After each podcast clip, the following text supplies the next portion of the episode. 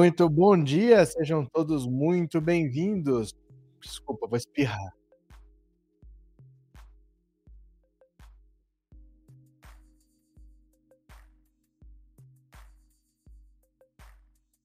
Vixe, ainda bem que eu desliguei o microfone. Ô louco. Deixa eu pegar aqui, ó, acertar a data que eu não acertei. Hoje está demais, estou na correria. Mas olha, deixa eu falar para vocês, como é linda a sensação de ver o Sérgio Moro ser pego cometendo ilícitos. O Sérgio Moro, o todo-poderoso, o Superman, o defensor da justiça, o homem que combate a corrupção, o homem que prende os poderosos, o homem que não tem medo de nada, cometendo seus ilícitos, cometendo crime eleitoral, transferindo o domicílio eleitoral sem ter vínculos com São Paulo, e foi enxotado de São Paulo de volta para o Paraná. Eu acho é muito pouco. Olha, vocês não têm ideia do peso que isso tem para a campanha do Lula, porque toda vez que alguém falar alguma coisa de condenação do Lula, é mais uma coisa negativa contra quem condenou o Lula. Olha o tipo de juiz que condenou o Lula. Um juiz que foi considerado parcial, um juiz que foi considerado suspeito, um juiz que foi trabalhar nos Estados Unidos voltou com o bolso de, de cheio de dinheiro, ninguém sabe o que, que ele fez. O juiz que prendeu o líder das pesquisas e foi ser ministro do cara que ganhou. Um juiz que fraudou o domicílio eleitoral para concorrer por um outro estado para conseguir foro privilegiado. Isso tem um peso enorme para o Lula, tem um impacto gigantesco e vai deixando. Não é o Sérgio Moro mais desmoralizado, mas toda a Operação Lava Jato e o que foi feito contra o Lula vai ficando desmoralizado. O Bolsonaro, que tem que enfrentar o Lula, não tem argumentos. Porque o que, que ele pode falar? Ah, a minha economia não está boa, mas a culpa não é minha, a, a, culpa é da Ucrânia, a culpa é da pandemia, a culpa é do sei o quê. Mas do Lula, o que, que ele pode falar? Porque no tempo do Lula a economia era boa, o país crescia, o povo se lembra. Foi 12 anos atrás, não foi tanto tempo assim. E ele não pode ficar acusando o Lula de ladrão, primeiro, porque tudo foi provado, o Sérgio Moro cada vez mais desmoralizado, e ele recebe o contra-ataque se ele acusar o Lula de alguma coisa, porque ele tem telhado de vidro. A família toda corrupta, a família toda sendo investigada pelo STF. É, não era o filho do Lula, aquela milionário? Todos os filhos do Bolsonaro respondem ao mesmo tempo a inquéritos no STF. O Bolsonaro responde, eu acho que a sete inquéritos no STF. Então é, ele fica sem argumentos num momento delicadíssimo. Ele está tentando fazer uma maluquice para baixar o preço dos combustíveis que nem vai baixar, que nem vai dar certo. A arma mais poderosa que ele tem, que são as fake news, um deputado do partido dele foi caçado. Foi confirmado ontem a cassação do Francisquini lá do Paraná por divulgar fake news. Por isso que ele estava fazendo discurso espumando ontem. Eu não vou aceitar a ordem judicial. O que, que eu posso fazer? Ele estava alucinado ontem porque ele sabe que ele depende das fake news, o resto ele não pode fazer. Ele não pode acusar o Lula de ser corrupto. Ele não pode falar de economia, ele não pode falar de saúde, ele não pode falar de educação. Gente, sumiu um, um jornalista inglês e um indigenista na Amazônia. É o governo Bolsonaro. Ele não só acontece no governo dele, porque a gente sabe, faltam seis meses para o governo acabar. Então, quem está ilegalmente com as costas quentes lá, sabe que a mata vai acabar, eles estão desmatando feito uns loucos, eles estão invadindo terra indígena feito uns loucos, porque ele sabe que o ano que vem não vai ser assim. E o que, que o Bolsonaro faz para encontrar esse cara? Nada. Disponibilizou uma lancha da Marinha, uma lancha, só, para fiscalizar a Amazônia. Não tem avião, não tem helicóptero, não tem nada. Disponibilizou uma lancha. Ele está indo encontrar com o Biden. Ele vai falar o que para o Biden? O Biden quer saber esse repórter aí, como é que fica? O repórter não é inglês, tá? O repórter é americano, trabalha para o jornal The Guardian, que é inglês. O veículo de comunicação é inglês, o repórter é americano. O que ele vai falar para o Biden? Se ele pudesse, ele se enfiava debaixo da terra. Mas qual que é o argumento? A situação é terrível para o Bolsonaro com essa derrota do Sérgio Moro, piora. Não tem nada a ver diretamente com ele, mas tira os argumentos que o Bolsonaro tem. O que, que ele pode ficar, ficar falando do Lula? O que, que ele pode falar que repercuta? Né? E saiu mais uma pesquisa genial Quest, dando vitória a Lula no primeiro turno também. Então não adianta chorar, todas as pesquisas estão convergindo para isso. Eu estou falando desde o ano passado para vocês, olha, mudou. Antigamente você pegava é, doação de empresário e gastava que nem o seu nariz, acabasse, pegava mais. Sempre tinha um empresário para doar. Agora não, é X. É o fundo eleitoral. Se você gasta numa campanha que não vai para lugar nenhum para presidente, que é uma campanha cara, você não gasta para deputado. E é o número de deputados que diz quanto dinheiro você vai ter na próxima eleição. Então vale muito mais a pena você investir em deputado do que em presidente, que não vai para lugar nenhum. A tendência de toda eleição daqui para frente é ser resolvida no primeiro turno. Porque ninguém vai manter candidaturas que não vão ganhar. Se você não tem chance de ganhar, se você não tem chance de disputar, você retira, economiza dinheiro e gasta para eleger deputado que você ganha mais. Então mudou. Ah, mas nunca ganhou. Não importa o que, que era antes, porque mudou. Agora tem o fundo eleitoral. Isso muda a dinâmica do jogo. Para mim era evidente que só ia ficar Lula e Bolsonaro na disputa, e com dois, com dois não tem segundo turno. Com dois, você só precisa ter mais do que a soma dos outros. Se os outros foram um candidato só, já era no primeiro turno, né? Então vamos ver aqui, ó. Tem umas notícias para vocês. Vamos compartilhar a tela, venham comigo, bora e foi. Olha, Impedido de se candidatar por São Paulo, Moro deve abrir mão de recurso no TSE e se lançar senador pelo Paraná. Claro que ele vai abrir mão de recurso, porque vai tomar outra cacetada. Vai tomar outra cacetada, vai ficar pior para ele, é outra derrota, ele não vai recorrer, né? O ex-juiz e ex-ministro, ex-paranaense, ex-americano, ex. Nossa Senhora, não deve recorrer do Tribunal Superior Eleitoral da decisão do TRE de São Paulo nesta terça-feira, que decidiu que ele não poderá concorrer a uma vaga de senador pelo Estado. Por quatro votos a dois, o tribunal rejeitou a transferência do domicílio eleitoral de Moro para São Paulo. Diante da decisão do TRE, Moro avalia o futuro eleitoral, mas o mais provável é que ele se lance como candidato a senador pelo Paraná. Se isso acontecer, Moro poderá concorrer nas urnas com o senador Álvaro Dias, artífice da filiação dele no ano passado ao Podemos, que pretendia lançá-lo candidato a presidente da República. Mas em março, Moro decidiu deixar o Podemos e se transferir para a União Brasil. Ele vislumbrou que no União, um partido maior, teria mais dinheiro e estrutura para a campanha. No entanto, a reação interna de uma ala do União Brasil a tê-lo como candidato a presidente eliminou essa possibilidade e o partido lançou como pré-candidato o presidente da legenda, deputado Luciano Bivar. Não vamos falar a verdade? Vamos falar a verdade aqui. O que, aconteceu com o Sérgio Moro? O Sérgio Moro foi sacaneado, ele tomou uma rasteira. O Luciano Bivar, ele brigou com o Bolsonaro quando o Bolsonaro estava no PSL por dinheiro Bolsonaro saiu, vou fundar a Aliança pelo Brasil, saiu obrigado com o Bivar. Mas na política não é assim. Na política você não tem inimigos, você tem adversários. Numa outra situação, o adversário que, com o qual você estava brigando aqui pode passar a ser seu aliado. Então, Luciano Bivar é parceiro do Bolsonaro. O União Brasil apoia o governo Bolsonaro. E o Bolsonaro sempre quis limpar a direita. Não, na direita tem que ser só eu. Porque na esquerda, alguém vai ter. Ou é o Lula, se não for o Lula, vai ser alguém do PT, alguém vai estar na esquerda. Então, antes de atacar o Lula, o que ele precisava era limpar a direita para ficar com todos os votos da direita ser o candidato único. E ele puxou o tapete do Sérgio Moro. O Sérgio Moro cometeu um erro de ir para um partido nanico Sérgio Moro megalomaníaco, falei, o que, que ele está fazendo no Podemos? O Podemos não tem dinheiro, não tem tamanho, não tem estrutura para concorrer à presidência da República. Mas ele foi para o Podemos, o Álvaro Dias levou ele para lá, o União Brasil falou, olha, você quer? Eu tenho 300 milhões para fazer a campanha aqui. Ele foi. Só que o Podemos nunca quis ter ele como candidato, quis tirar ele da disputa, porque é o acordo com o Bolsonaro, passar a perna no Sérgio Moro.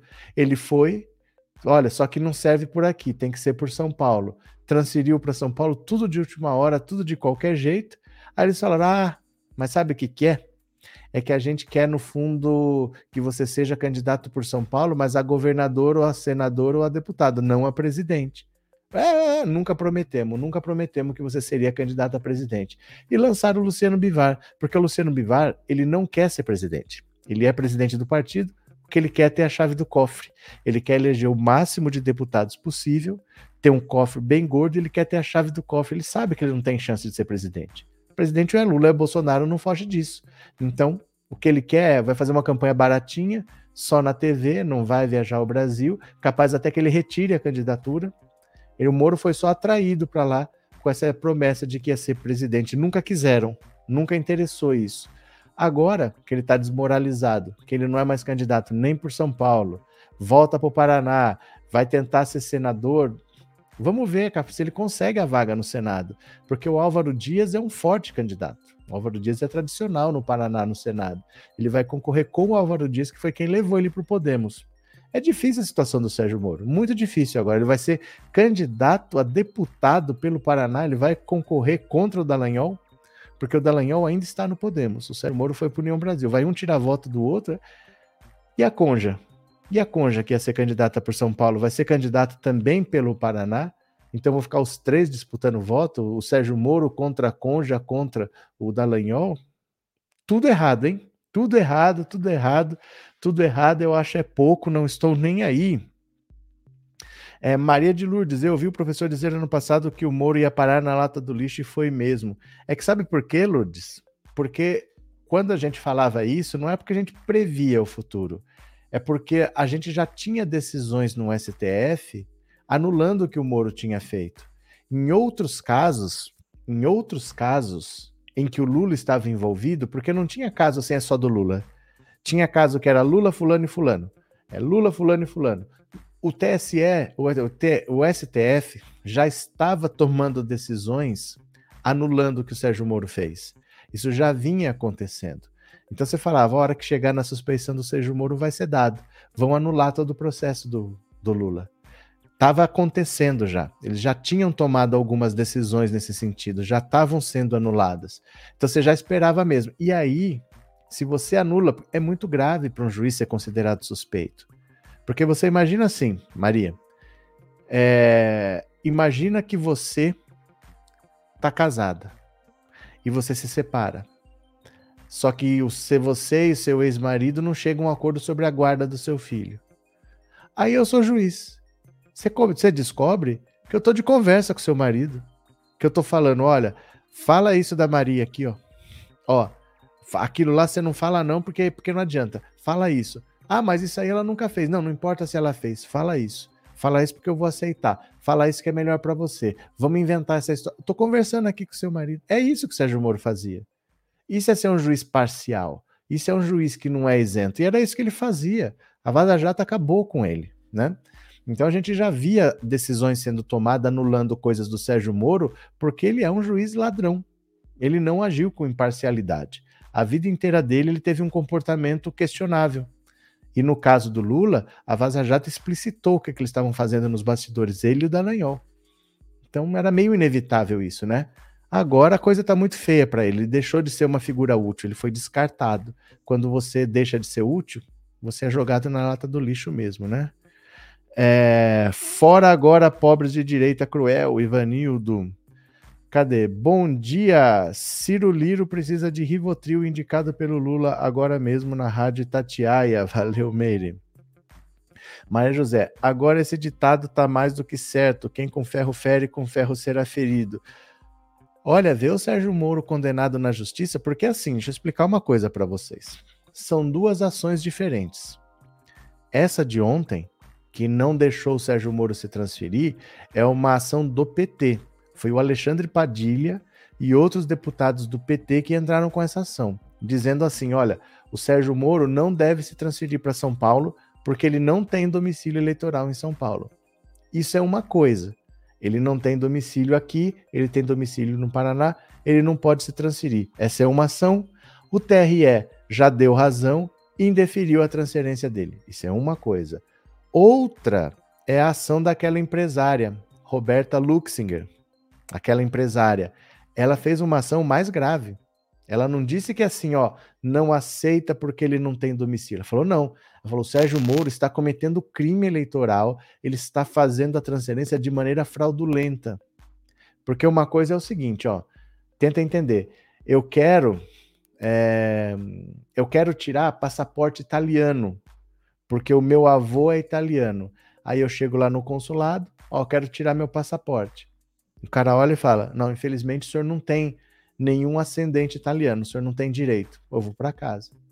Então, uma coisa é eu querer um documento e não ter direito a ele. Outra coisa é eu fraudar, eu chegar lá com uma certidão de nascimento do meu avô e falar: olha, ele nasceu na Itália. Então, o que o PT falou foi: ele não tem domicílio, não aceite a transferência. Só está falando que a transferência não devia ser aceita, mas a empresária não. Ela está acusando o Moro de ter cometido crime eleitoral, de transferir o domicílio de maneira fraudulenta para se beneficiar, e aí é cadeia. Aí é cadeia, dá 5 a 8 anos de prisão. Não é pouca coisa, não. Dá cadeia. Tá em, tem um inquérito aberto no STF, no STF não, perdão. Tem um inquérito aberto na Polícia Federal. O Sérgio Moro prestou depoimento o delegado disse que os argumentos do Sérgio Moro não convencem, que tinham que fazer mais investigações, porque aí é muito grave. Aí ele vai para cadeia. Não é só que não transfere. Viu? São duas ações diferentes. A que foi julgada e ele já se ferrou é a mais leve. Então, uma coisa é não pode se transferir porque não tem domicílio. Tá, eu posso querer me transferir para o Ceará e o Ceará falar: não, infelizmente o senhor não pode ser candidato pelo Ceará. Beleza. Outra coisa é, o senhor está querendo fazer isso de maneira fraudulenta. O senhor apresentou um documento falso, o senhor está mentindo nessas informações. Aí é crime eleitoral. E aí tem inquérito aberto na Polícia Federal, viu? Deixa eu ver aqui. É, Rogério, está todo mundo isolado, Ciro Moro Deltan. É porque assim, o, o Ciro é outra coisa o Ciro ele não consegue fazer alianças. Como se diz, né? Foi dito aqui na live, eu não lembro o nome da pessoa, desculpa. A única aliança que o Ciro tem está na mão esquerda dele. É a única aliança que ele tem. Não tem aliança com ninguém, com partido nenhum. Toda a esquerda se fechou em torno do Lula e ele resolveu andar por conta própria atacando o Lula. Ele está completamente isolado, mas ele que se isolou. Agora, o Moro e o Dallagnol, eles estão respondendo, estão começando a responder pelo que eles cometeram no passado. E o povo tá vendo o que eles fizeram e não tá perdoando, né? Aí é que tá, o bicho tá pegando. Emanuele, ele esqueceu daquela palavrinha mágica, quem faz aqui, paga aqui. É porque assim, olha, eu vou falar para vocês, se não aparece aquela mensagem do hacker, o Lula não sai da cadeia e o Sérgio Moro tava aí, talvez na frente do Bolsonaro para ser presidente da República, viu? Não sei como seria se não aparecem aquelas mensagens do hacker, porque mudou a história completamente. Eu acho que se fosse roteiro de cinema, se fosse um filme que falasse aquilo, já ah, mensagem de hacker tirou o Lula da cadeia, agora o Lula vai ser presidente e o Sérgio Moro foi. Se fosse um filme, a gente ia achar forçado. Imagina que vai acontecer isso tudo. Por isso que eu raramente assisto ficção, raramente leio ficção. Eu acho a vida mais interessante que a ficção, porque num filme a gente ia achar forçado. Fala, tem cabimento isso, como é que isso vai acontecer? Nunca que isso vai acontecer, que um cara do tamanho do Lula vai preso pelo Sérgio Moro e aparece uma mensagem hacker que salva. A gente ia achar que era absurda a história. Mas aconteceu.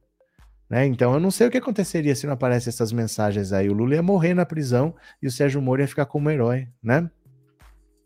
Cadê? Quero perguntar para o Marreco se ele sabe onde ficam as comunidades mais carentes de São Não, ele não sabe. Eu acho que ele não sabe nem onde fica São Paulo mesmo, nem o estado, que é vizinho do estado do Paraná. Eu acho que nem o estado ele sabe, nem a capital, nem nada. Não é comunidade carente, não. Ele não tem ideia, gente. O Sérgio Moro só, de São Paulo só conhece o aeroporto só conhece o aeroporto, né? Não tenha dúvida disso, né? É, hacker de Araraquara é um herói obrigado por salvar nosso futuro, disse Henrique. Momento é agora. Quem é o delegado que quer prender o Moro? Não tem delegado que quer prender o Moro. Tem uma investigação na Polícia Federal, está sendo feito um inquérito. Eles estão procurando a documentação. A empresária fez a denúncia. Quer ver, ó? Deixa eu ver se eu acho aqui, ó.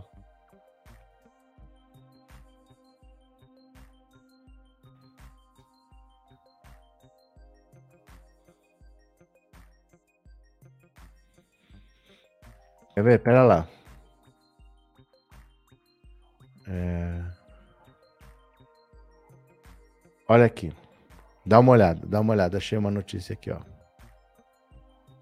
Isso é muito mais grave do que aconteceu ontem, ó. É de 16 de maio essa notícia. Polícia deverá investigar se Moro cometeu crime por troca de domicílio eleitoral. Ó, o Ministério Público Eleitoral de São Paulo determinou hoje que a Polícia Federal instaure inquérito para apurar se o ex-ministro da Justiça e Segurança Pública, Sérgio Moro, e sua mulher, Conja, cometeram fraude ao mudarem o domicílio eleitoral do Paraná para São Paulo, Com base no relatório da corporação, o órgão deverá recomendar o prosseguimento ou arquivamento do processo. A decisão atende a um pedido da empresária e pré-candidata a deputada federal Roberta Luxinger, que solicitou no início de abril a abertura de investigação após Moro e Rosângela terem trocado o domicílio eleitoral de Curitiba para a capital paulista. Segundo ela, Moro teria falsificado documentos comprobatórios de residência em São Paulo a fim de concorrer nas eleições deste ano no estado. Ó, é essa daqui, ó. A UOL, Roberta comemorou a decisão. A verdade vencerá. Nossa luta pela justiça não será em vão. Sérgio Moro e Rosângela não farão de São Paulo palco politiqueiro para suas politicagens. O anúncio da troca de domicílio ocorreu no mesmo dia em que Moro deixou o Podemos, que pretendia lançá-lo como candidato à presidência da República, e filiou-se à União Brasil. Em nota, na época, o ex-ministro do, ex-ministro do presidente Bolsonaro disse que mantém vínculos afetivos, econômicos, sociais e políticos em São Paulo. Não mantém, isso já foi decidido ontem, né? Ó. A defesa de Moro afirma que o ex-juiz mora atualmente num hotel em São Paulo e disse que a troca de domicílio ocorreu devido a vínculos criados por ele durante o período de pré-campanha à presidência da República pelo Podemos. Filiando-se ao Podemos em novembro de 2021, Moro estabelece São Paulo como sua base política. Olha, olha como o próprio Moro mente. Olha como ele mente. Filiando-se ao Podemos em novembro, Moro estabelece São Paulo como sua base política. Se a base política dele fosse São Paulo, por que, que em novembro ele se filiou ao Podemos do Paraná? E pior, em fevereiro de 2021, ele foi colocado como dirigente do Podemos do Paraná. Tudo pelo Paraná. Como é que o domicílio dele é São Paulo? Ele mesmo mente, ó. Para residir na passa a residir na capital paulista no Hotel Intercontinental, cumprindo agendas semanais em São Paulo e valendo-se da cidade como seu ponto estratégico de conexão. Isso aqui é outra coisa, ó. Um ponto estratégico de conexão chegadas e partidas das viagens nacionais e internacionais, sempre da capital. Ou seja, é um ponto de passagem. Ele mesmo está dizendo que ele não mora. A defesa dele disse que ele não mora, porque disse que ele se filiou, que ele mudou para São Paulo em 2021, mas em 2021 ele se filiou ao Podemos do Paraná. E agora ele diz aqui, ó, chegadas e partidas das viagens, isso aqui é um ponto de passagem, não é um ponto de residência. A própria defesa dele se entrega, né? Na determinação de hoje, o Ministério Público Estadual. Eleitoral determina que a Polícia Federal colha depoimentos dos funcionários e moradores do hotel em que Moro afirma morar, bem como os de Rosângela e Moro. A UOL, a defesa, afirmou que processará a empresária autora da ação. Então veja só, ele não mora, ele não mora nesses lugares.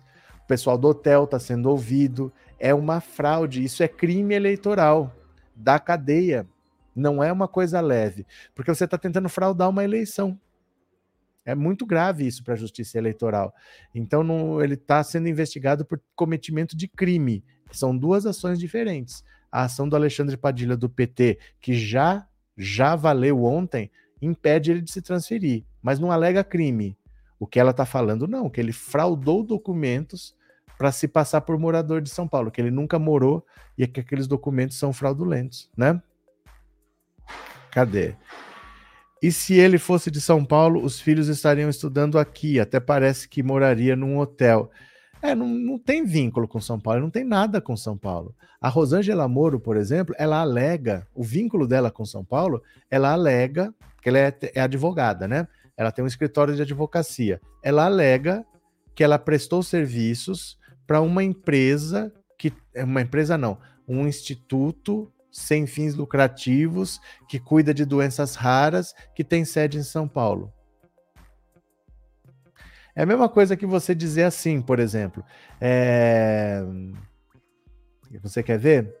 A Toyota, a Toyota, empresa do Japão de carro, a Toyota, precisa fazer alguma coisa aqui no Brasil. Procura um advogado. Eu sou advogado? Não, eu faço. Faço lá um serviço, serviço cumprido, ela me paga, beleza. Isso serve para eu dizer que eu tenho vínculos com o Japão. Você percebe? Não tem nenhuma coisa a ver com o país. Eu não tenho vínculos com o país Japão, porque um dia uma empresa do Japão me pagou para fazer um serviço no Brasil. O que ela alega é isso, que ela prestou serviço para uma empresa uma empresa não, um instituto que cuida de doenças raras, que tem sede em São Paulo. Desde quando isso é ter vínculo com São Paulo? Isso é ter um contrato comercial com uma empresa que tem sede em São Paulo. Por exemplo, se a Fiat do Brasil me contrata para fazer um serviço, eu faço aqui, ó, pra, pra, pra, mando para lá. Eu sou engenheiro, eu projeto um carro para Fiat. Ó, criei um carro novo aqui, beleza. Ela me paga pelo projeto. Como a Fiat fabrica carros em Betim, em Minas Gerais, eu posso dizer que eu tenho relações com o estado de Minas Gerais? Só porque a Fiat me contratou para fazer um projeto, eu fiz, recebi, isso quer dizer que eu tenho vínculos com o estado de Minas Gerais? É isso que eles alegam. Os vínculos são frágeis, mas a, a acusação dela é bem grave para o Sérgio Moro. É acusação de crime. É acusação de crime, né? Então não é leve, não. Vamos ver aqui quem mais. Não está aceitando super chat. Às vezes acontece, viu? Às vezes dá erro. Às vezes dá erro. Se não der hoje, você pode sair e entrar de novo. Às vezes você vai tentar o dia inteiro, não vai conseguir. Você tenta em outro canal, não consegue. Às vezes dá esse erro mesmo. Não sei porquê, viu? É bom se o sistema capitalista cruel acabasse e viesse o sistema socialista humanista racional de verdade, Vanildo. Moro tenta fraudar a eleição antes de ser candidato. Imagina o que faria se fosse eleito. Exatamente. É, é muito ruim isso para ele, para a imagem dele, e mostra quem condenou Lula. Isso é muito, é muito forte para o Lula. Porque o Lula foi condenado por esse cara. Porque tem um pessoal que fala, o ex-presidiário Lula, o Lula foi condenado, o Lula não foi inocentado. Olha quem condenou o Lula. Gente, o Moro pode ser preso por fraudar domicílio eleitoral. O que esse cara não faria? Porque ele poderia ser candidato pelo Paraná, mas ele preferiu fraudar o sistema eleitoral. Dane-se, ele passa por cima de qualquer regra, né? Cadê? É, não foi justamente a PAI que ela desviou o recurso? Não, não, não, não. Isso é outra coisa, não tem nada a ver. Isso é um, um caso do passado. É, essa ação existiu, essa dúvida tal, mas agora não. O que ela estava falando é que o escritório de advocacia dela prestou serviço para uma empresa. E essa empresa tem a sede em São Paulo. Mas dane-se onde a empresa tem a sede. Isso não quer dizer que ela tem vínculos com o Estado. Esse caso da PAI foi lá no Paraná mesmo. Não tem nada a ver com São Paulo, não, viu? É, qual a vantagem de ser candidato por São Paulo? Depende. Depende do caso. Se você estiver falando do Sérgio Moro, é uma coisa. Se você estiver falando em geral, é outra em geral, por que, que tem gente que vem disputar por São Paulo? Por exemplo, a, a Marina Silva, a Rede Sustentabilidade, é um partido que em 2018 não conseguiu superar a cláusula de barreira. A cláusula de barreira é o seguinte: ou você tem um número mínimo de votos, ou você não tem mais acesso ao fundo eleitoral, ao fundo partidário e ao horário eleitoral gratuito. A rede já não atingiu. A rede hoje só tem um deputado e um senador. Então, para você conseguir votos, se você tem um nome, a rede não tem muitos nomes. Um dos nomes é a Marina. Se ela conseguir votos, é melhor que seja em São Paulo, porque é um estado muito grande. São Paulo tem 33 milhões de habitantes. Tem 46 milhões, não, pera, tem 46 milhões de habitantes, 46, e tem 33 milhões de eleitores. Então, os votos já que você precisa de uma quantidade, é melhor você ser candidato aqui. Porque imagina que você é candidato para um estado pequeno. Roraima, por exemplo, tem 500 mil habitantes. A capital Boa Vista tem 400 mil. Não tem muito eleitor. Mesmo que ela fosse candidata a governadora de Roraima, estou chutando um estado qualquer. Se ela fosse candidata e fosse eleita e pegasse todos os votos, é pouco porque ela precisa de quantidade de votos para o partido sobreviver. Então, em São Paulo, como tem muita gente, muito eleitor, te dá a possibilidade de ter os votos que você precisa. No caso do Sérgio Moro, ele poderia concorrer pelo Paraná ou por São Paulo. É a mesma coisa. Para presidente, tanto faz. Ele poderia ser pelo Paraná ou por São Paulo. Mas o União Brasil nunca quis que ele fosse candidato a presidente. Então falaram: não, nós queremos você candidato, mas por São Paulo queria que ele fosse candidato a deputado para puxar um monte de voto para o partido e o partido elegeu uma bancada. Eles achavam que o Sérgio Moro poderia ter, por exemplo, um milhão de votos, aí ele precisa de uns 200 mil para se eleger, com os, 8, os outros 800 eles poderiam eleger quatro deputados de repente, entendeu? Então, no caso dele, era para puxar votos. Eles achavam que ele seria um dos campeões de voto pelo Estado, porque um milhão consegue, né? Ele é um nome conhecido, um milhão ele consegue, e talvez ele elegesse uns três ou quatro além dele. Então, por isso que eles falaram: a gente quer você por São Paulo. No Paraná, ele também pode ter uma votação expressiva, mas seria importante para o partido ter votos aqui para eleger uma bancada poupuda, né? Mas não querem, não querem. O Sérgio Moro foi sacaneado, né? Cadê? É, estou torcendo para o Bananinha perder nas eleições. Não, isso aí não tem como. Para deputado não tem como. Para deputado é muito pouco voto que precisa. Quer dizer, é muito pouco voto para quem está nesse tamanho, assim, porque o Eduardo Bolsonaro teve quase 2 milhões de votos na última eleição. Com 200 mil ele se elege. Se de cada 10 que votou um votar, ele está reeleito. É muito difícil que ele não se eleja. Se fosse senador, se fosse governador, se fosse outro cargo, mas deputado consegue. Não tem como. Isso aí não. Ele vai ser um dos campeões. Vai ficar entre ele, o Boulos, ia ser o Sérgio Moro, já não vai ser mais. Esses vão ser os campeões de votos. Eles estão disputando quem vai ter mais, e não se ele vai ser reeleito ou não, né? Cadê? Não sei, mas acho que a Marina não se elege por São Paulo nem para vereadora. Mas ela, ela deve ser vice na chapa do Haddad. E se ela for vice, aí ela vai ter voto, né? Porque o Haddad sendo eleito, vamos dizer, é, São Paulo tem 33 milhões de eleitores. Votos válidos, vamos dizer que seja 25. Se o Haddad tiver 50%, ela vai ter 12 milhões de votos para ela é o suficiente, ela superou a cláusula de barreira. Mas ela não vai ser candidata, provavelmente, a, a um cargo sozinha. Se ela for vice do Haddad, aí ela tá feita, porque salva o partido, né?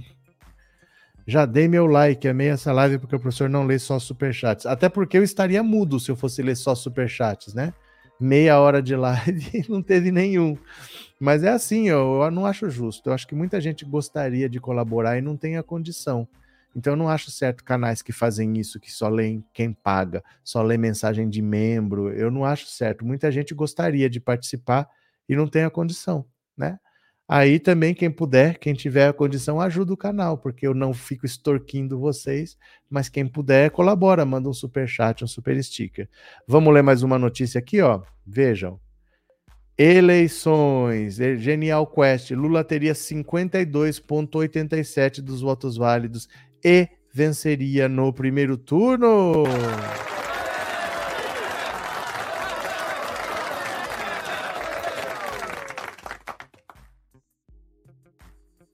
Aê, eu acho é muito pouco.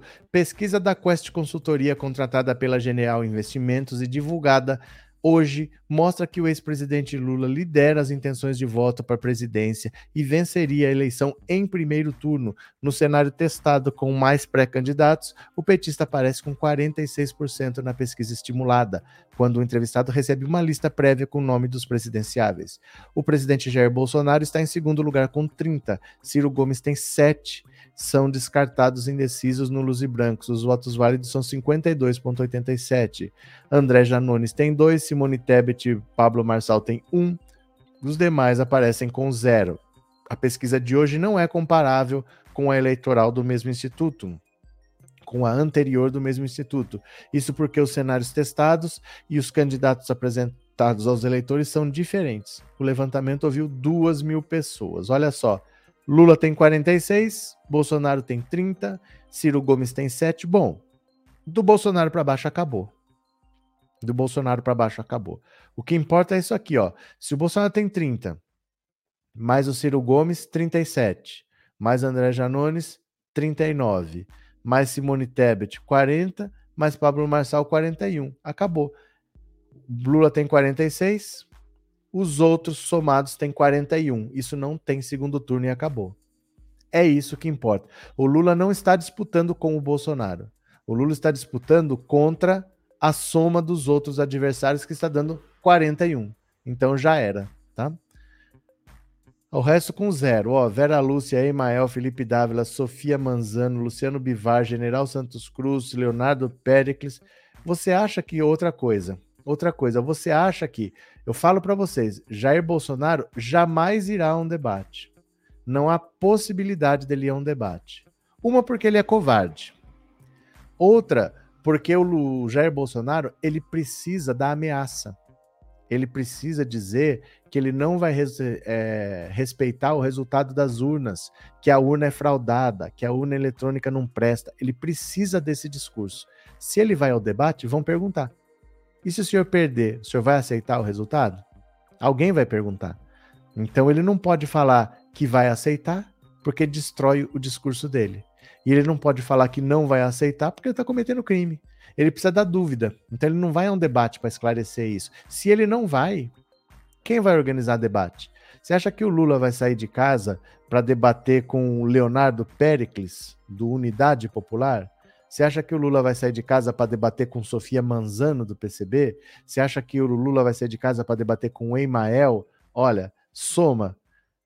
Leonardo Pericles, General Santos Cruz, Luciano Bivar, Sofia Manzano, Felipe Dávila, Emael, Vera Lúcia. Zero. Pode somar todos esses nomes aqui, ó. Um, dois, três, quatro, cinco, seis, sete. Dá zero. O Lula vai sair de casa para debater com esses caras? Ou vai debater com o Pablo Marçal, que tem um, com a Simone Tebet, que tem um, com o André Janones, que tem dois? Não vai. Não vai ter debate, gente. Não vai ter debate. Não vai ter debate. É impossível imaginar que alguém vai organizar debate desse jeito, em que o Lula tem que fazer uma pergunta para a Sofia Manzano. E aí eu tenho que esperar o general Santos Cruz fazer uma pergunta para o Emael. Aí eu vou ter que esperar a Vera Lúcia do PSTU fazer uma pergunta para o Pablo Marçal. Não vai ter debate desse jeito. Quem vai organizar isso? Quem vai assistir isso, né? Não vai ter debate. Professor, quero que a Dilma vá para a Casa Civil como ministra. Não irá, Ana Maria. A Dilma não vai estar no governo. O Lula já falou isso, que ela não vai estar no governo. Ela é maior do que um ministério, Lula falou. A Dilma não estará no governo, né? Juizeco esqueceu de estudar a lei do retorno Joinville. Janete. Cadê? Que vergonha essa gente que vota num sujeito como esse Eduardo Bozo Nojo. Mas, Marilene, a gente tem que aceitar que o mundo é assim. Pessoas pensam diferente da gente. Não adianta, ai, como que pode votar no. Gente, o Bolsonaro representa o que muita gente quer falar. O brasileiro, eu acho que às vezes vocês não, vocês não percebem que país vocês estão. O brasileiro é extremamente racista, extremamente homofóbico, extremamente machista, e o Bolsonaro representa o que muita gente quer falar sim. É, infelizmente, esse é o país que a gente vive. As pessoas não são tão legais. Tem muita gente racista, muita gente homofóbica que concorda com o discurso dele, que gay é falta de porrada mesmo. Eu não quero ligar a televisão e ver gay beijando. Eu não quero que isso, eu não quero aquilo. Tá cheio de gente assim, né? Cadê? É, desmoralizado. Pronto. Olha, ninguém mandou nenhum super chat, nenhum super sticker, ninguém se tornou membro. Colaborem com o canal, tá? Colaborem com o canal. E Ciro Gomes, a nossa alegria. Ciro ataca Lula, mas boa parte de seus eleitores daria voto útil nele. É?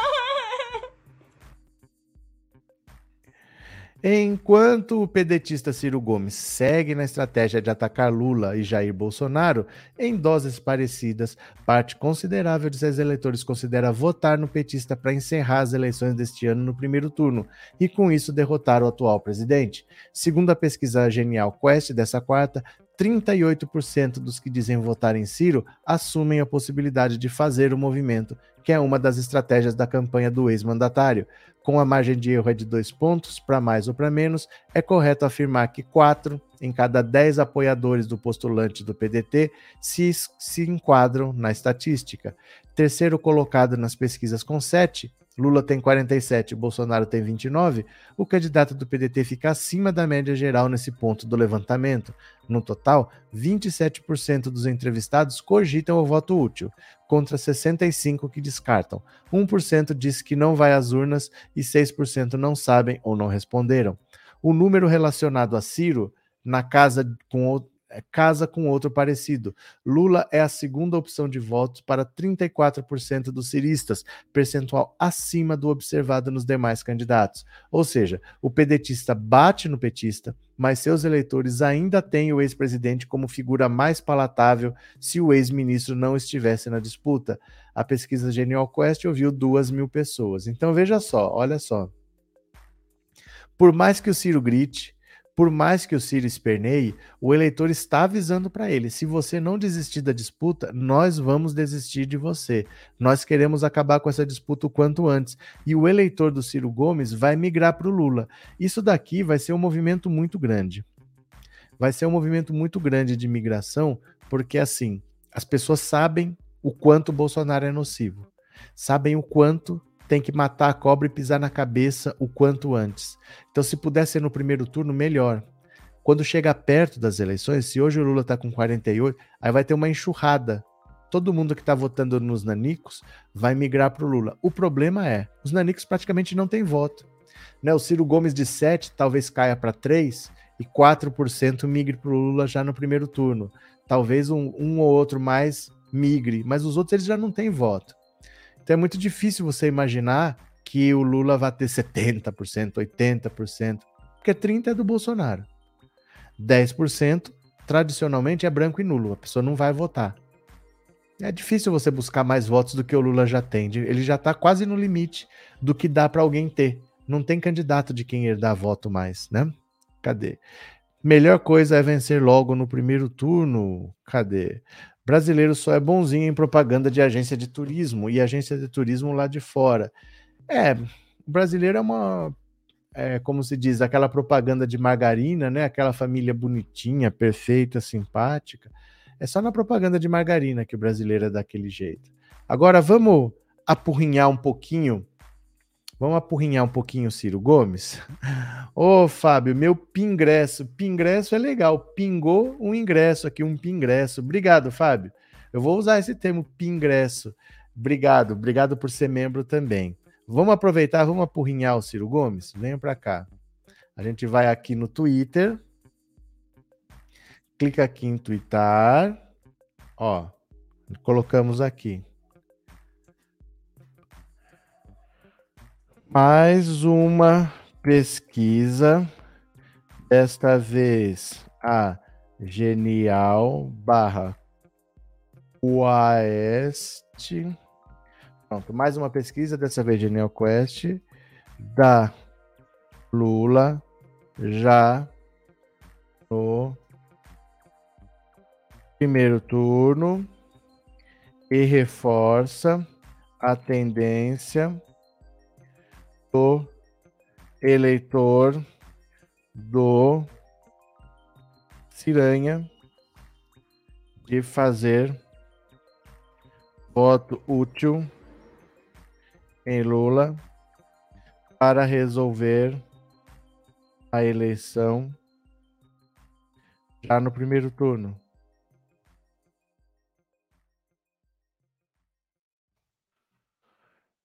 Se o Ciro não desiste, se Ciro não desiste, o eleitor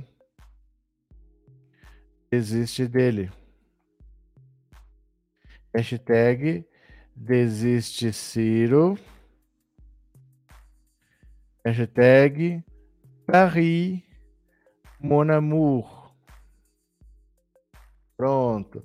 Mais uma pesquisa, dessa vez a Genial Quest, da Lula já no primeiro turno e reforça a tendência do eleitor do Ciranha de fazer voto útil em Lula para resolver a eleição já no primeiro turno. Se Ciro não desiste, o eleitor desiste dele. Desiste Ciro, Paris, Mon amour. Pronto. Uh! Aí. Agora eu mando o link para vocês, vocês vão lá, já sabem, né? Comenta a hashtag Desiste Ciro, coloca, retuita com Desiste Ciro, vá nas outras postagens e comenta Desiste Ciro, Desiste Ciro, vá no perfil do Ciro Gomes, nas postagens dele, hashtag Desiste Ciro, Desiste Ciro, Desiste Ciro, e vamos matar essa eleição o quanto antes. Vamos fazer isso? Vamos matar essa eleição o quanto antes? Cadê? Sou apoiador do tiro, porém vou fazer voto útil no Moluscão. Mas aí, Henrique, deixa eu falar para você. Não é sacanagem, não é bronca, é uma dúvida sincera. É uma dúvida legítima, é uma dúvida sincera. Escreve para mim por que, que você é apoiador do Ciro. Não é para dar bronca, não é para te esculachar, é sério mesmo. Por que você vota no Ciro Gomes? Conta para mim que eu quero saber. Eu vou esperar uma resposta. Só isso. Diz o que, que por que, que você apoia o Ciro. Vamos lá. É, Ciro está apodrecido de ódio, rancor e ressentimento. O caso desse sujeito é clínico, Marilene. Cadê quem mais? O Marreco se ferrou, a lei do retorno não falha, Marreco só assado a pururuca. Marreco a pururuca. Nunca vi, hein? Mas tudo bem.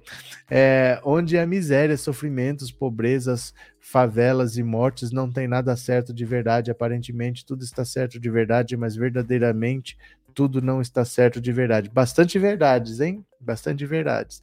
Paulo, se a família Doriana, se a família Doriana é, aliás, foi o apelido que um ex-vizinho deu aos Richthofen muito antes de Suzane matar todo mundo. Pois é.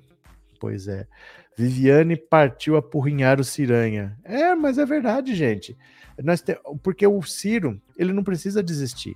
O eleitor vai desistir dele. Então, se a gente ficar, desiste Ciro, desiste Ciro, e esse movimento começar a, e... a ecoar, o Ciro Gomes já fez forró falando que não vai desistir. O UOL já repercutiu, a CNN já repercutiu, o valor econômico repercutiu. Chegou nele, né? Chegou nele. Cadê? Professor, o senhor tuita certo quanto ao Ciro, mas morro de rir, me divirto, sei que é sério. Não, é que assim. É que faz parte apurrinhar, né? Uma coisa é você usar um argumento político, outra coisa é apurrinhar. No Ciro Gomes, a gente usa argumentos políticos, mas a gente apurrinha também, porque faz parte. Gabriel, Ciro deve ser internado quanto antes. Desiste, Ciro, você é um caduco e você não tem mais sentido. Ai, ai, ai. Antônio, Ciro é muito teimoso, não tem chances, mas não desiste. É porque assim, o Ciro Gomes, ele não acha. Não é que ele quer ser candidato a presidente. Não é que ele quer ser presidente. Ele não quer ser presidente. O Brasil precisa dele presidente. Na cabeça dele é isso. Eu não vivo da política, eu não preciso disso, não sei o quê. É o Brasil que precisa dele. Você percebe como é que é? Não é que ele quer ser presidente. Por ele, ele estaria de, de havaiana na praia, tomando sol, bebendo água de coco. Mas o Brasil precisa do Ciro Gomes. Porque com o Lula, o Brasil vai amanhecer no dia 3 de outubro, depois da eleição, em pé de guerra. Com o Bolsonaro, não sei o quê. O Brasil precisa do Ciro Gomes. Na cabeça dele é isso. Eu não sei de onde que ele tira isso. Ele tira da cabeça dele que ele é um grande estadista. Ele não é um grande estadista, ele não entende de política. Eu, eu acho isso uma pena, sabe? As pessoas às vezes confiam no Ciro Gomes achando que ele entende de política. Ele não tem um aliado. Como é que ele entende de política que se ele não tem um aliado? Ele foi ministro da Economia do Itamar Franco quando ele era do PSDB. Gente, não é pouca coisa ser ministro da Economia de um país como o Brasil. É uma economia importante no mundo, é importante você ser ministro da Economia. Saiu obrigado do PSDB. Porque ele queria ser ministro do Fernando Henrique. E o Fernando Henrique, depois do governo Itamar, escolheu o Pedro Malan. Ele queria ele ser o presidente. Ele saiu obrigado. Ele foi governador pelo PSDB. Foi ministro, saiu obrigado com o PSDB.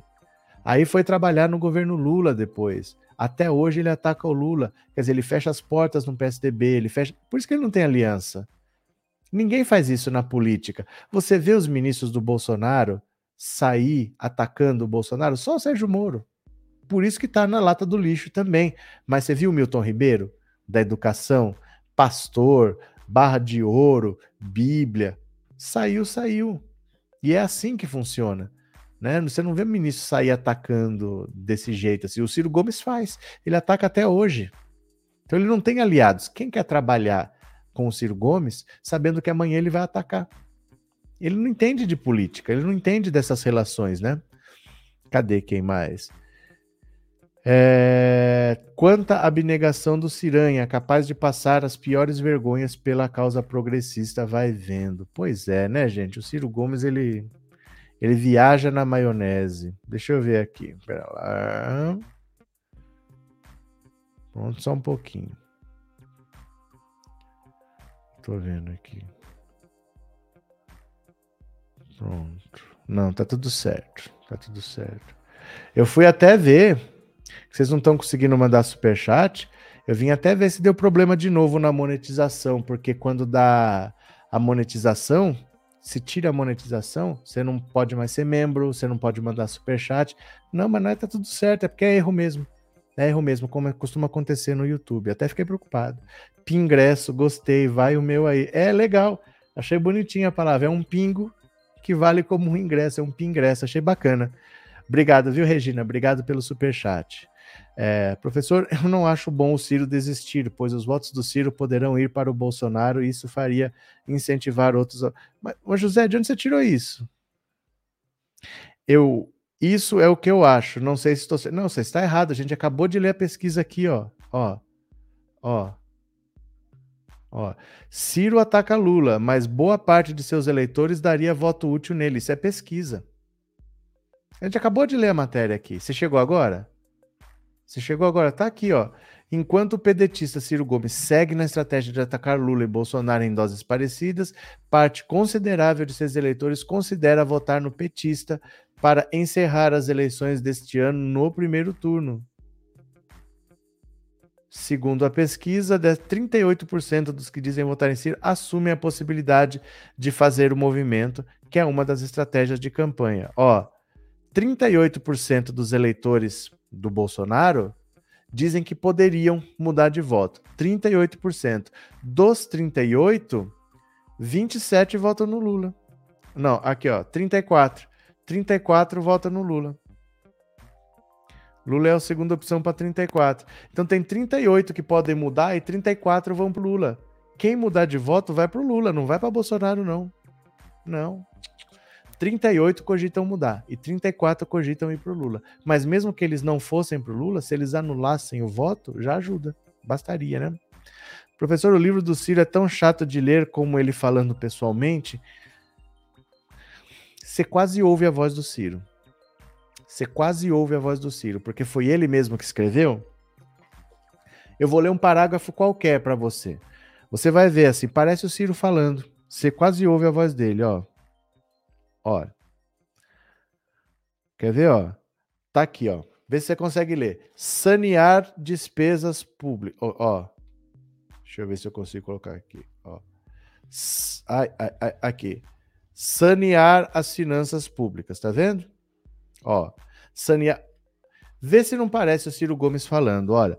Ninguém precisa ser Nobel em economia para entender que em momentos de forte depressão econômica, quem pode e deve tomar iniciativas é, anticíclicas é o setor público. Saímos da leitura mofada que já nenhum intelectual sério reproduz, o dogmatismo neoliberal, e observamos a história do mundo. Roosevelt respondeu à depressão de 1929 com o que ele chamou de New Deal, que na prática estabeleceu um choque de investimento público para ressuscitar a economia privada colapsada. O Plano Marshall na Europa destruída obedece à mesma lógica. Isso com a experiência de MacArthur no Japão. Os movimentos. Parece o Ciro falando, porque o Ciro ele não consegue falar uma coisa. Ele fala a coisa e gruda um adjetivo, né? Então ele sempre fala assim, ó, ó. O plano Marshall na Europa destruída. Ele não fala o plano Marshall na Europa, ele fala na Europa destruída. Ó, investimento público para ressuscitar a economia privada colapsada. Ele sempre não é economia pública, é economia como é que é? economia privada colapsada. Ele sempre tem que grudar um adjetivo a mais, assim, né? Saímos da leitura mofada. Ah, saímos da leitura mofada. Sempre tem um adjetivo. Que já nenhum intelectual sério reproduz o dogmatismo neoliberal. É sempre assim, né? A, é, a cleptocracia lulopetista corrompida, ele sempre gosta de colocar um monte de adjetivo nas coisas. Então, é a mesma coisa. Parece que você está ouvindo o Ciro falar. Você quase ouve a voz dele quando você vai lendo, de tão parecido que é com a fala dele, né? Ai, Jean. O PT deveria entrar com ação contra o Tarcísio de Freitas. Ele também não tem vínculo eleitoral com São Paulo. Mas é que tá, Vitor. Não é assim. Não é assim como você está pensando. Não é porque a pessoa não é do Estado que ela não tem vínculo. Porque basta você ter uma casa alugada há três meses. É que o Sérgio Moro fez o que ninguém faz. Ele ia ser candidato pelo Paraná, na véspera, ia encerrar o prazo para trocar de partido, que ia encerrar dia 2 de abril. Na véspera, o que, que ele faz? Muda do Podemos para União Brasil e muda de, do Paraná por São Paulo, porque o União Brasil falou: nós não queremos você candidato pelo Paraná, nós queremos você candidato pelo São Paulo. Aí ele não tinha vínculo. Porque se ele tivesse alugado uma casa, ele poderia estar tá morando nesse hotel que ele está. Mas ele, estando há três meses, morria. Então é só você alugar uma casinha qualquer. Pode ser até uma casa é, que seja como comitê, mas você diz que você mora lá há três meses, acabou. É muito raro alguém fazer o que o Sérgio Moro fez. Por isso que você não pega. Você mora num estado, disputa pelo outro. Basta você alugar uma casa. Você fala, oh, eu moro ali. E a justiça vai aceitar, entendeu? É que o Sérgio Moro fez isso descaradamente. Ele era filiado ao, Podemos do Paraná, ele era dirigente do Podemos do Paraná. Ele transfere de última hora e diz que já morava em São Paulo desde novembro. Em novembro ele estava se filiando ao Podemos do Paraná. Você entendeu? Mas você não é, não é difícil você comprovar vínculo. Você aluga uma casa por três meses, pronto, você já está morando. É que o Moro não fez nada com antecedência, ele fez de última hora, por isso que ele foi pego. Márcia, meu pingresso, obrigada por dividir o que sabe com a gente. Estamos aqui para isso, para conversar, para bater papo, né? Márcia, obrigado pelo superchat, obrigado por ser membro, viu? Bom gado. Bom dia, Fátima, tudo bem? Como você está? Tudo bem, tudo bem. Lula, presidente da República. Bom dia, Afonso. Agora é Lula, deputados e senadores de esquerda. Hamilton, se o Sérgio Moro tivesse feito isso no Paraná, passava batido, acostumando ao jeitinho. Olha, se ele tivesse feito o seguinte, é... ele poderia, por exemplo, ele voltou dos Estados Unidos. Ele podia ter duas casas. Ele podia ter uma casa no Paraná, que ele já tem, já tem um apartamento lá em Curitiba, e ele podia ter alugado uma casa aqui, uma casa pequena, uma casa qualquer, e falar: olha, eu tô entre entre é, Curitiba e São Paulo. Ele podia fazer isso, não ia dar para fazer nada, ia ficar. Mas ele não pretendia mudar para São Paulo, ele não pretendia sair do Podemos. Aí de última hora ele foi, e de última hora ele tomou a rasteira. Porque essa de mudar o domicílio para São Paulo, a justiça não aceitou. O... Ele era dirigente do Podemos do Paraná. Como é que ele tinha domicílio eleitoral em São Paulo, né? O Marreco pensou que estava no TRF4. É verdade.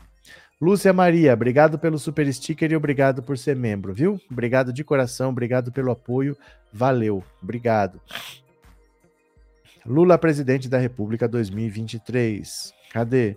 Trindade, obrigado pelo super sticker e obrigado por ser membro, Trindade. Obrigado, abraço, viu? Obrigado mesmo. Agora deixa eu mostrar mais uma aqui para vocês, ó. Deixa eu pegar mais uma matéria aqui. Ai, ai, ai, ai, ai. Cadê? Reinaldo Azevedo. Venham comigo aqui. Genial Quest. Lula venceria no primeiro turno. 27% fariam voto útil para isso acontecer. Olha a situação. Lula com mais candidatos, 46, 30 e Ciro 7. Com menos candidatos, é, Lula 47, Bolsonaro 29, Ciro 9. E um terceiro cenário, eu não sei qual é a diferença desses dois cenários, Lula 48, Bolsonaro 30. Olha, Jair Bolsonaro concede entrevistas em que diz ser impossível Lula vencer no primeiro turno ou ser quase impossível que ele próprio não vença. Bom, ele sabe que não é assim. Está falando bobagem para animar a militância já foi informado de que sua situação eleitoral é muito ruim. E sim, se a eleição fosse hoje, seu adversário poderia se sagrar presidente na primeira rodada. Por isso, o desespero levou, em companhia do Centrão, a elaborar um plano para baixar o preço dos combustíveis que vai eliminar pelo escapamento o valor correspondente à privatização da Eletrobras, além de estourar de novo o teto pesquisa Genial Quest de junho, divulgada há pouco, dá concretude a seu desespero. A exemplo do que afirmei quando tratei dos números do Datafolha, só há uma boa notícia para o atual presidente. A eleição não é hoje. Se fosse, seria eliminado de cara. A Quest fez duas mil entrevistas presenciais entre 2 e 5 de junho, e a margem de erro é de dois pontos para mais ou para menos. Nos, no levantamento espontâneo, Lula tem 32% dos votos contra 20% de Bolsonaro. Ciro Gomes marca apenas 1. Em relação ao levantamento do mês passado, o ex-presidente cresceu 4 pontos e o atual oscilou 2 para baixo. Foram testados três cenários estimulados. Em todos, o petista faturaria a eleição no primeiro turno. No cheio, com 13 candidatos, teria 46% das intenções de votos contra 30 de Bolsonaro. Ciro marca 7. Os únicos a pontuar foram André Janones com 2, Simone Tebet com 1, Pablo Marçal com 1. Como se nota, os adversários de Lula somam 41 pontos e o Lula tem 46, né? Se a Simone Tebet não. Ah, isso é. Eles estão mudando cenários em que quem não tem ponto não participa. A mesma coisa, né? se Simone Tebet não disputa com Janones candidato. Para que isso, né? A vantagem de Lula sobre Bolsonaro é de 16 ou de 18 pontos. No Datafolha, divulgado dia 26, era de 21 pontos, 48 a 27 não se comparam pesquisas distintas, não se podem observar, mas se podem observar parâmetros. Consideradas as margens de erro, os dois institutos chegaram ao mesmo resultado. No segundo turno, Lula teria vantagem de 22 pontos sobre Bolsonaro, 54 a 32. O pré-candidato do PT aparece com o mesmo percentual do mês passado. Bolsonaro oscilou dois pontos para baixo. No Datafolha, para comparar, 58 a 33. Lembre-se de novo, a margem de erro, os achados são os mesmos. O petista venceria o, pe o pedetista por 52 a 25 e bateria em Simone Tebet por 56 a 20. A Quest sempre pergunta quem é o preferido do eleitor para vencer a disputa. 47% respondem que é Lula, 28% que é Bolsonaro. Só 19% dizem nenhum nem outro. Dos que votam em Lula, 76% afirma ser uma decisão definitiva. Dizem que podem mudar se acontecer alguma coisa apenas 23%. Os convictos em Bolsonaro são 71 e 28 ainda vem chance de mudança. Ciro pode comemorar um número. Ele aparece como segunda opção de voto de 26% dos entrevistados mas 38% do seu eleitorado dizem que poderiam votar no petista para lhe garantir a vitória no primeiro turno. 38%.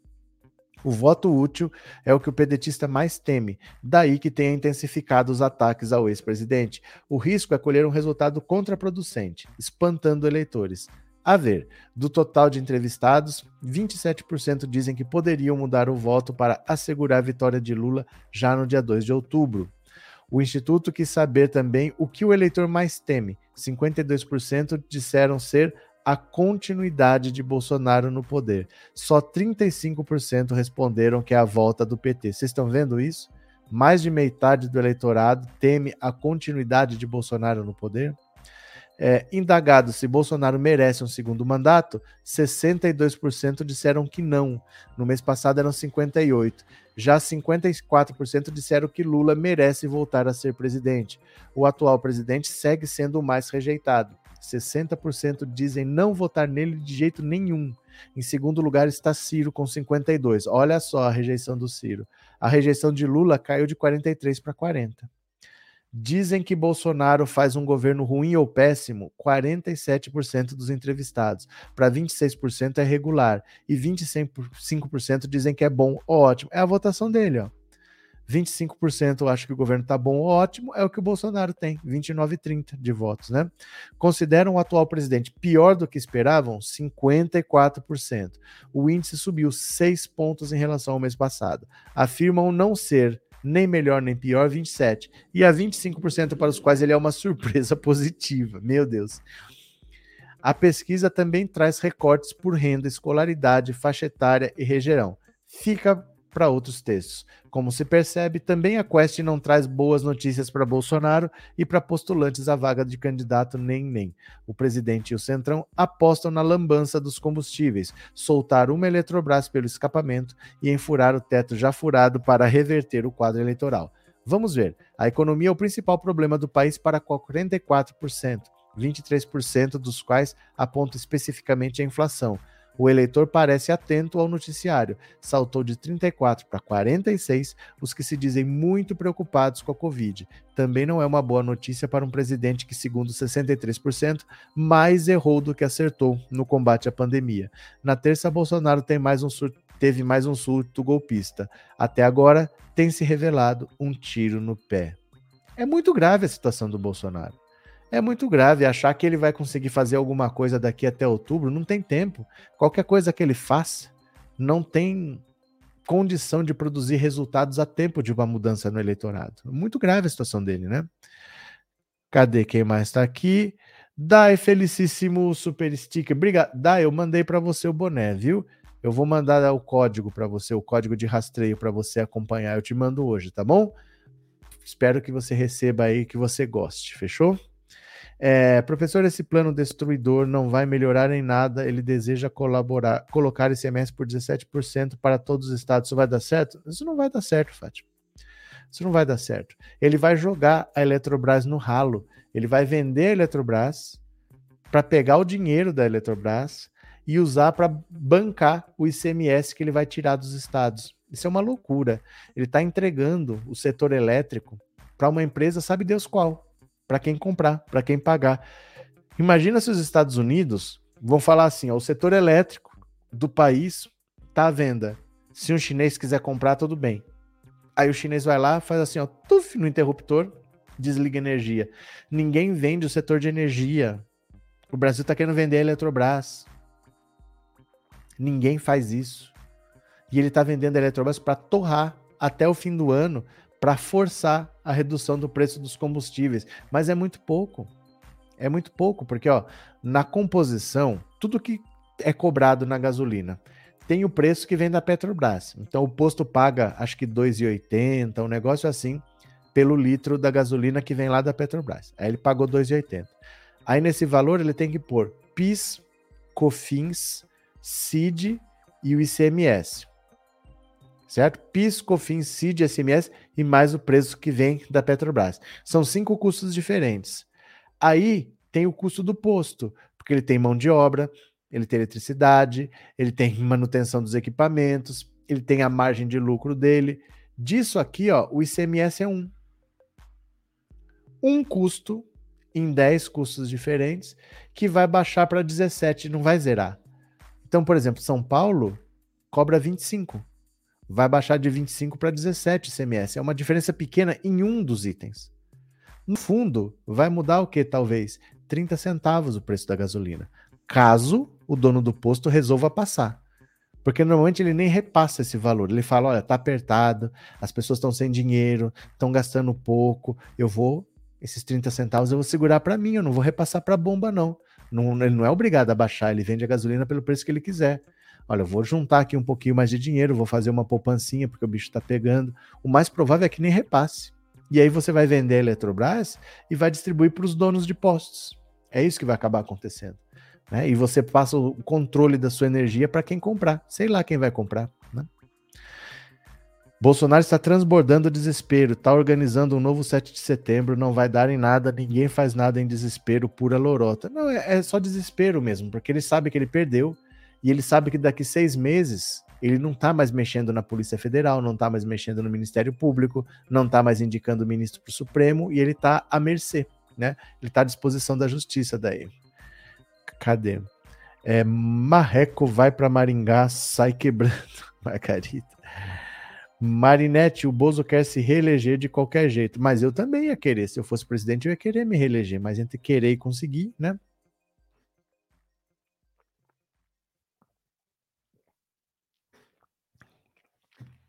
É muito difícil você não governar, ficar quatro anos vagabundeando e achar que vai ter um outro mandato. O Bolsonaro já está no lucro de ter tido o primeiro mandato, porque numa eleição normal ele jamais venceria.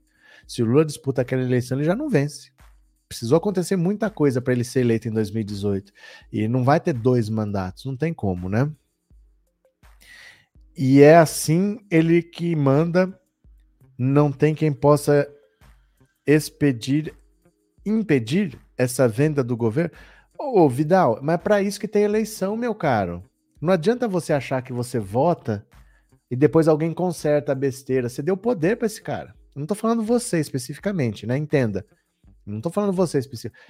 O eleitor brasileiro deu poder para ele, ele é presidente.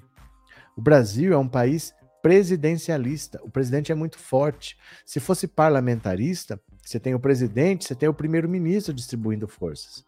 Mas no presidencialismo só tem uma pessoa, é muito poder. Não dá para você achar, ah, mas alguém pode impedir, mas alguém pode não sei o quê. Ele foi eleito para fazer essas coisas. É preciso votar com responsabilidade. De novo, eu não estou falando você, tá? Mas o brasileiro vota que nem o nariz, depois fica esperando que alguém vá lá conserte. É como se fosse um monte de criança, assim, né? Ah, eu fiz uma besteira, mas depois meu pai vem e paga. Não é assim. Você dá poder para um cara desse, ele vai destruir o país, ele vai vender a Eletrobras. Ele tem poder para isso. O povo deu poder para esse cara. Teve gente que foi com a arma votar lá, entendeu? Eu falo, a maior parte das coisas que o Bolsonaro vai fazer são irreversíveis. São coisas que não se conserta mais. Não adianta achar, ah, mas não tem o que fazer. Gente, ele é presidente da República. Muita gente ainda não entendeu o que é ser presidente da República. Ele tem poder na mão dele, ele toma decisões e a maior parte é irreversível. São prejuízos que nós vamos ter que pagar porque irresponsavelmente 57 milhões de pessoas foram lá e deram voto para esse cara, né? Cadê? É, estes são os patriotas que querem deixar o povo no escuro e mais miséria o Brasil é o nosso, não só da burguesia. Mas então, o Brasil é nosso. E nós entregamos o Brasil para esse cara. 57 milhões de pessoas fizeram isso. Ele não pode votar dessa maneira irresponsável com que se vota. Ah, eu quero quebrar tudo, eu quero acabar com tudo, eu sou contra a política, eu quero. Foi um suicídio. O que o brasileiro fez em 2018 foi um suicídio coletivo. Agora achar que alguém vai controlar, ah, mas o STF não faz nada. Ah, mas... Gente, ele é presidente da República. Ele foi eleito. Ele não deu golpe, ele não assaltou o governo, ele foi eleito, ele foi posto lá pelo povo. Ele tem poderes, ele tem prerrogativas. Nós precisamos ter mais responsabilidade, né?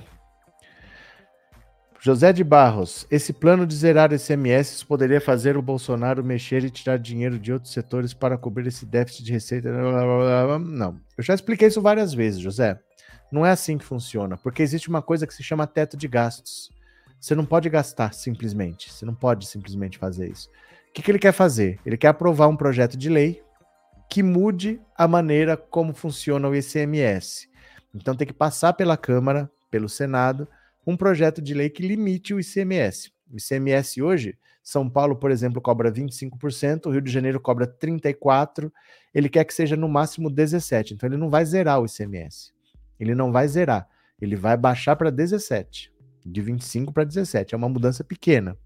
Segundo, se ele aprovar esse projeto de lei, o problema é você, o Estado já perdeu a receita. A partir do momento que ele aprovar a lei, baixando de 25 para 17, o Estado já perdeu dinheiro. É dinheiro que usa para pagar professor, para pagar saúde, porque é um imposto estadual. Então, quem trabalha na rede estadual de ensino, por exemplo, vai, não vai ter dinheiro para pagar a folha. Aí o que, que ele quer fazer? Tem que mexer na Constituição, porque dentro da Constituição existe uma coisa que se chama teto de gastos. Eu não posso gastar mais. Então eu tenho que aprovar uma PEC que me autorize a gastar mais, porque ele vai ter que repassar dinheiro que o Estado está perdendo, para o Estado não entrar em colapso sem o dinheiro do ICMS. Aí ele tem que aprovar uma PEC, que são duas votações na Câmara, duas votações no Senado, tem que ter 60% em todas as quatro, senão não passa ele precisa aprovar essa PEC sem saber se vai conseguir. Sem saber se ele tem apoio para isso, se ele tem os votos para isso. Mas, de onde vem o dinheiro? Ele não tem o dinheiro também. Então, ele está dizendo que ele vai vender a Eletrobras e vai usar o dinheiro da Eletrobras para repassar para os estados. Só que ele não sabe se ele consegue vender, nem por quanto ele consegue vender. É uma venda que não foi feita. Eu posso vender meu carro para pagar uma dívida, mas enquanto eu não vender o carro, eu não tenho dinheiro. Eu tenho carro, mas não tenho dinheiro. Por quanto eu vou vender? Quando é que eu vou vender? Será que eu vendo hoje? Eu posso vender hoje. Se eu colocar a venda por 5 mil, alguém paga. Mas se eu quiser o valor real, talvez leve um mês, talvez leve dois. Então, por quanto vai vender? Vai vender? É muita coisa. É muita coisa em aberto. Você entendeu? Para no fundo ninguém saber se vai dar resultado, porque talvez baixe 30 centavos. Talvez de 7,50 você pague 7,20. Vai continuar caro. Então, muito difícil o que ele quer fazer, não tem muito sentido, mas é o desespero. É a única coisa que ele está vendo no horizonte, né? Essa ideia é do Guedes, mexe em tudo menos o dinheiro dos acionistas. Também é verdade, né? Henrique, acho que o mito pode ser preso caso perca a presidência? Qualquer um de nós pode ser preso. Qualquer um de nós. O Lula foi preso. É que vocês têm que pensar que não é assim vai ser preso caso perca, porque parece que Lula toma posse dia 1 dia 2 ele está preso. A partir do dia 2, ele perde as prerrogativas de presidente. Aí você tem que investigar, oferecer denúncias, aí vai ser instaurado um inquérito, o inquérito vai acontecer por um tempo, aí depois isso pode virar uma denúncia ou pode ser arquivado, aí o juiz vai chegar, aceitei a denúncia, então pronto, tem uma ação penal, não sei das quantas, pega o depoimento das defesas tal. O Lula saiu da presidência em 2010. Aí em 2014 acusaram ele de ter feito uma reforma. Aí em 2016 o STF mudou o entendimento que podia prender só após a segunda instância, porque senão não ia dar tempo. Senão não ia dar tempo para a eleição de 2018. Tiveram que aprovar a eleição após segunda, a prisão após segunda instância, para dar tempo de prender. Aí em 2018 que o Lula foi preso. Mas ele saiu da presidência em 2010. Então não dá para vocês acharem que é assim, ah, será que se ele saindo ele vai ser preso? Sim, é possível, mas não é aqui. Provavelmente o tempo da justiça é muito grande. Em 2026, ele provavelmente ainda tem condição de ser candidato. Ele não vai estar tá preso antes de 2026. Não é assim, gente, não é assim nunca. Ninguém é denunciado hoje, está preso amanhã. Ele vai ser julgado, não sei o quê. Ele pode ser condenado, como pode ser absolvido. Se ele for condenado, ele vai recorrer em liberdade, vai para a segunda instância, pode cair num monte de desembargador bolsonarista que pode absolver. Se ele for condenado, vai para o STJ, lá tem o João Otávio de Noronha, tem um monte de bolsonarista que pode absolver, vai para o STF. Isso. Vocês não podem achar que é assim, tá? Que ele saiu da presidência, ele está preso. Não, não é assim, demora provavelmente em 2026 ainda tem chance de concorrer. Senhor, eu não votei nesse energúmeno, só justifiquei o meu voto. Cada um tem a sua opção, né? O voto de cada um vota como quiser. Obrigado, José de Barros. Entendi. Quem perde são os estados. Depende. Depende. É porque assim, tá tudo muito em aberto, não dá para saber quem perde. Porque ele vai tirar dinheiro do ICMS, o ICMS é um imposto estadual. Os estados vão perder essa arrecadação, mas ele disse que vai compensar. Ele disse que vai pagar. O problema é que ele vai pagar com o quê? Ele precisa aprovar uma PEC que permita pagar, porque tem o teto de gastos, ele tem que furar o teto de gastos para pagar mais, e precisa vender a Eletrobras, o nosso sistema energético todo, ele tem que vender tudo e aí entregar para os estados. Nesse, nessa conta, o Estado não perde porque vai receber um reembolso. Mas esse reembolso depende de uma PEC, depende de uma privatização que não estão feitas. Então, é tudo muito confuso, não é uma coisa simples, é uma lambança mesmo que ele quer fazer, né? E ele vai torrar a Eletrobras inteira até o fim do ano para baixar a gasolina em 30 centavos. Não sei qual é a lógica disso, né? Quer dizer, a questão agora não é prisão do Bozo, mas nos livrarmos desse encosto no poder. É porque a justiça não é desse jeito. Parece que vai ter um alguém com duas algemas assim que ele passar a faixa. Passou a faixa para o Lula, ele é algemado. Ele não foi julgado, gente. Ele não pode nem ser denunciado enquanto ele é presidente da República. Ele vai ser investigado, vai, vai aparecer uma ação aqui, vai aparecer outra ali, os inquéritos vão andando. Ó, todos os filhos dele estão respondendo a inquéritos. Todos os filhos respondem a inquéritos. Nenhum está preso. Os inquéritos não foram concluídos ainda. Então leva um, dois anos para concluir um inquérito. Aí oferece uma denúncia, aí o juiz aceita, marca uma audiência para não sei quando, vai não sei o que, tem um monte de recurso, alegações finais, marca um julgamento. A Flor de Lis tinha julgamento para agora. O julgamento da Flor de Lis ia ser em junho, foi adiado para dezembro. É assim, a justiça é assim, né? Não adianta a gente se iludir que eh, passou a faixa, tá algemado. Não é assim que funciona, né? É, boa tarde, Malu. Bem-vinda. Cadê quem mais? Nunca o Bozo, nunca esse Bozo fez nada, nem uma emenda, nem nada, Maria José. É, fora Bozo e os entreguistas, Eliezer. É, Mônica, boa tarde. Bem-vinda. Cadê quem mais? Carlinhos, não há tempo para ele fazer isso, as eleições estão chegando. É, cadê esse aqui? Eu já li da Maria José. O sangue de todas as vítimas das ações desse desgoverno está estampado no título de eleitor de cada eleitor do Bolsonaro, disse o Reinaldo. Pronto. Valeu, meu povo. Conversamos por aqui.